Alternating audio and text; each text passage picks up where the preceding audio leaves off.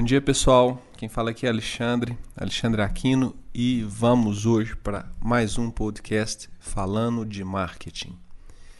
Hoje nós vamos falar sobre um tema bem interessante que eu acho que pode ajudar especialmente algumas empresas ou pessoas que trabalham em empresas a entender um pouco mais sobre como se dá o processo de satisfação do cliente, como que é a formação ou a percepção de qualidade pelo cliente, como que ela se dá e o que, que a gente tem que tomar cuidado para garantir que a gente tenha um processo de que no final o cliente se sinta satisfeito. Então vamos lá. Para a gente entender um pouco melhor sobre isso, nós temos que saber que o processo de satisfação, via de regra, ele é um processo de comparação entre aquilo que você promete e aí você gera expectativas sobre, sobre o cliente, sobre o que ele vai receber e aquilo que você entrega. Então, uma empresa ela precisa cuidar desses dois extremos. Ela tem que prometer algo que seja coerente com aquilo que ela tem capacidade de entregar. Prometer como assim? Prometer na hora que você faz a sua comunicação institucional, por exemplo. Então você vai fazer uma campanha. Sua empresa, a primeira pergunta, sua empresa está prometendo aquilo que ela realmente dá conta de entregar?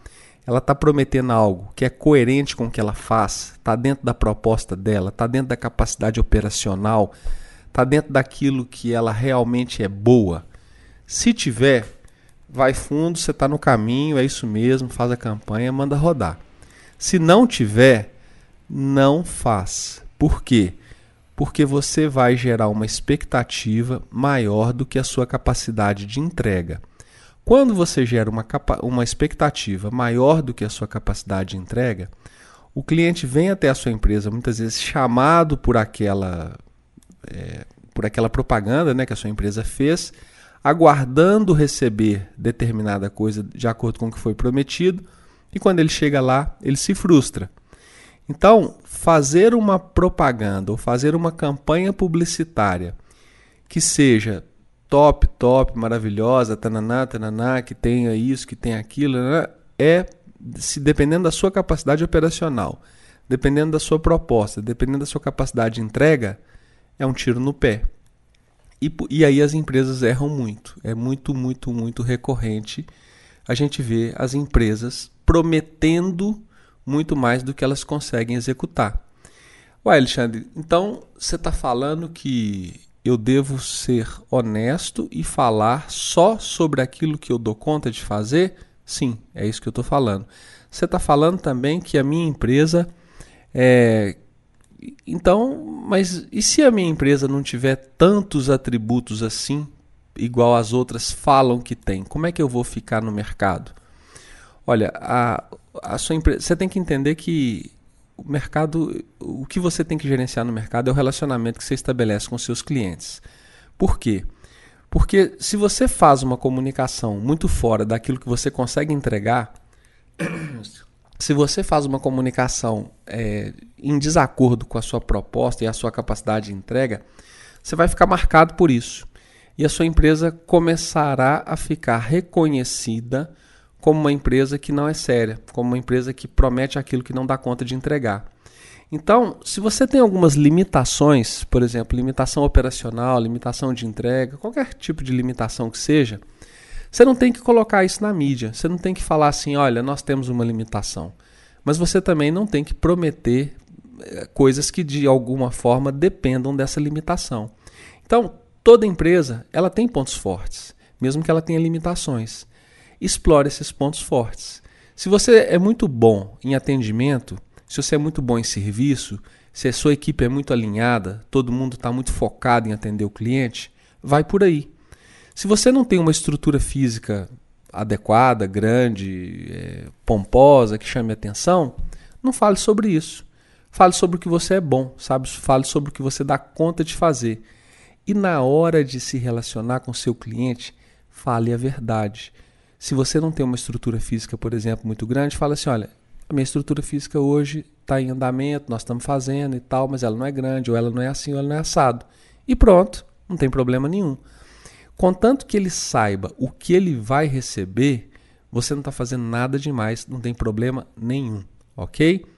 Faça sempre as suas campanhas considerando a sua capacidade de atendimento. Outra coisa, capacidade de atendimento ou capacidade de execução. Outra coisa, o que, que nivela a expectativa? Quais são outros pontos que nivela a expectativa? Outras coisas que nivelam a expectativa: o boca a boca e experiências anteriores. Fique atento às experiências anteriores e fique atento ao boca a boca. As experiências anteriores são aqueles clientes que por acaso vieram até a sua empresa, consumiram e tem lá uma expectativa de receber novamente algo parecido com o que foi feito. O que, que você pode fazer? Se você sabe que no passado vocês cometeram muitos erros, você pode desenvolver um trabalho de recuperação desse pessoal. Você pode fazer um trabalho de nivelar no ponto agora que você considera adequado e que você dá conta de fazer as expectativas desses ex-clientes. E aí talvez caiba uma, uma comunicação direcionada para esses ex-clientes, especialmente de acordo com, eh, por exemplo, se sua empresa passou por algum problema ou teve uma fase mais difícil, fazer uma atividade de recuperação com esse pessoal, nivelando novamente e de acordo com a nova realidade da empresa as expectativas, e aí entregando, obviamente, e o boca a boca. Ou, ou então, enfim, se, se a expectativa tem sido muito alta, se você tem trabalhado muito bem, é, saiba que você vai ser escravo é, desse padrão de qualidade que você está fazendo, que você está praticando. Porque ninguém vai esperar menos. E o boca a boca você não tem controle sobre ele, né? É o que as pessoas falam sobre a sua empresa. O que, que você pode fazer? Procurar conhecer o que as pessoas estão falando e tentar se adequar. Quer dizer, as pessoas não estão falando por mal. Ou você está se comunicando mal, ou a experiência está sendo daquela forma. Então, se as pessoas estão falando muito bem e não é desse jeito, ok, toma um certo cuidado que é improvável que isso aconteça, mas enfim. É mais comum que as pessoas não estejam falando o que de fato você gostaria. E aí, se for esse o caso, trabalhe para gerenciar essa comunicação boca a boca. Ou seja, tente é, ajustar o que o mercado está falando sobre a sua empresa com o que de fato é. E para fechar, do, do outro lado, então nós acabamos de falar de expectativa, do outro lado, o que, que nós temos que gerenciar? A experiência.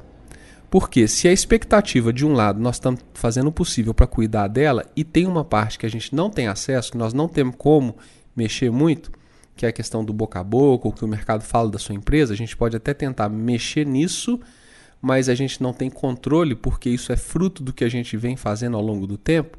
Do outro lado, a gente tem o gerenciamento da experiência. No gerenciamento da experiência, o que, que nós temos que fazer? Nós temos que ser extremamente cuidadosos com todos os pontos de contato que o cliente terá com a sua empresa. Por exemplo, você colocou uma campanha no ar. O que, que você tem que fazer para garantir que isso funcione bem?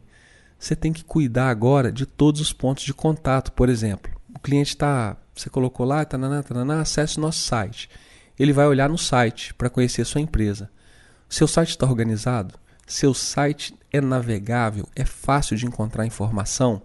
Ele abre bem no smartphone? Ele é rápido? Ele carrega com eficiência, com velocidade? Tem as funções que precisa ter?